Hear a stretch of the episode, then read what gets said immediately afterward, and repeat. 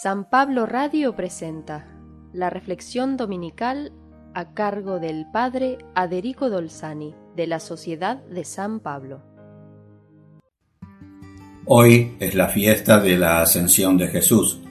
El Evangelio relata que después de la resurrección Jesús se mostró primero a las mujeres que fueron las primeras en ir al sepulcro y les pide avisar a los discípulos que vayan a Galilea que allí lo verán, en la montaña a la cual él los había citado.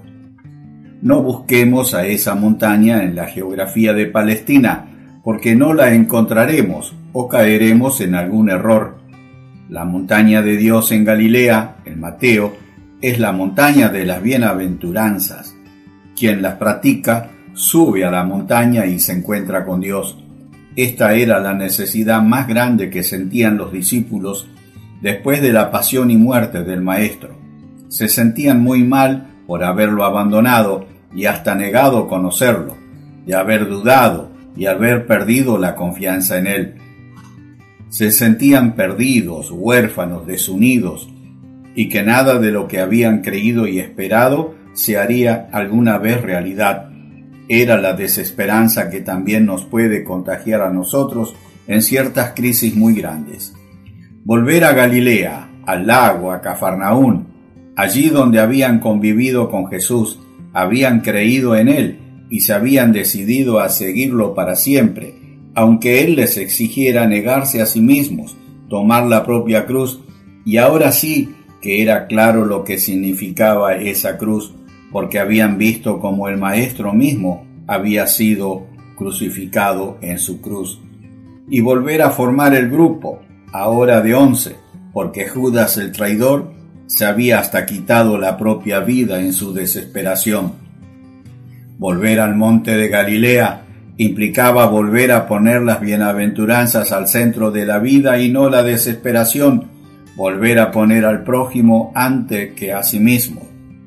Frente a este pedido de Jesús, algunos todavía dudaban, Recordaban el entusiasmo inicial, los lindos años pasados con Jesús en Galilea, los viajes, pero también el dolor, el desbande y la profunda crisis de los últimos días.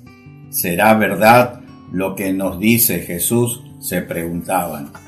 La misma pregunta nos podemos y tenemos que hacer nosotros en nuestras crisis de hoy. ¿Será verdad lo que nos dice Jesús en el Evangelio? ¿O no será mejor dejarse llevar con lo que nos tienta el mundo. ¿Valdrá la pena jugarse la vida por Jesús? Hoy pareciera ver a muchos que dicen creer en Jesús como para asegurarse la vida eterna, pero aclaran que no practican para quedar bien con el mundo.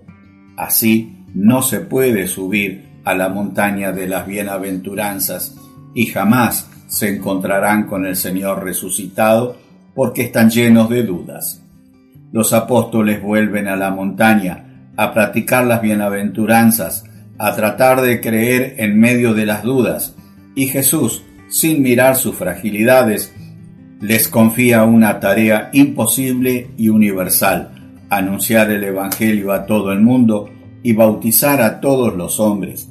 Para eso les comunica su espíritu, su vida de resucitado que los transforma. Hoy la tarea de la Iglesia es la misma y humanamente es imposible, pero fue así desde el mismo inicio. La única garantía es que el Señor resucitado estará siempre presente, aun en medio de nuestras dudas, fragilidades y pecados. Pero eso es posible solamente si lo hacemos en el nombre del Padre, del Hijo y del Espíritu Santo, y no en nombre nuestro, de nuestro grupo, de nuestros intereses. Jesús ascendió al cielo para estar siempre presente en medio de todos los que creen en Él. Bendecido día en la ascensión de Jesús al cielo.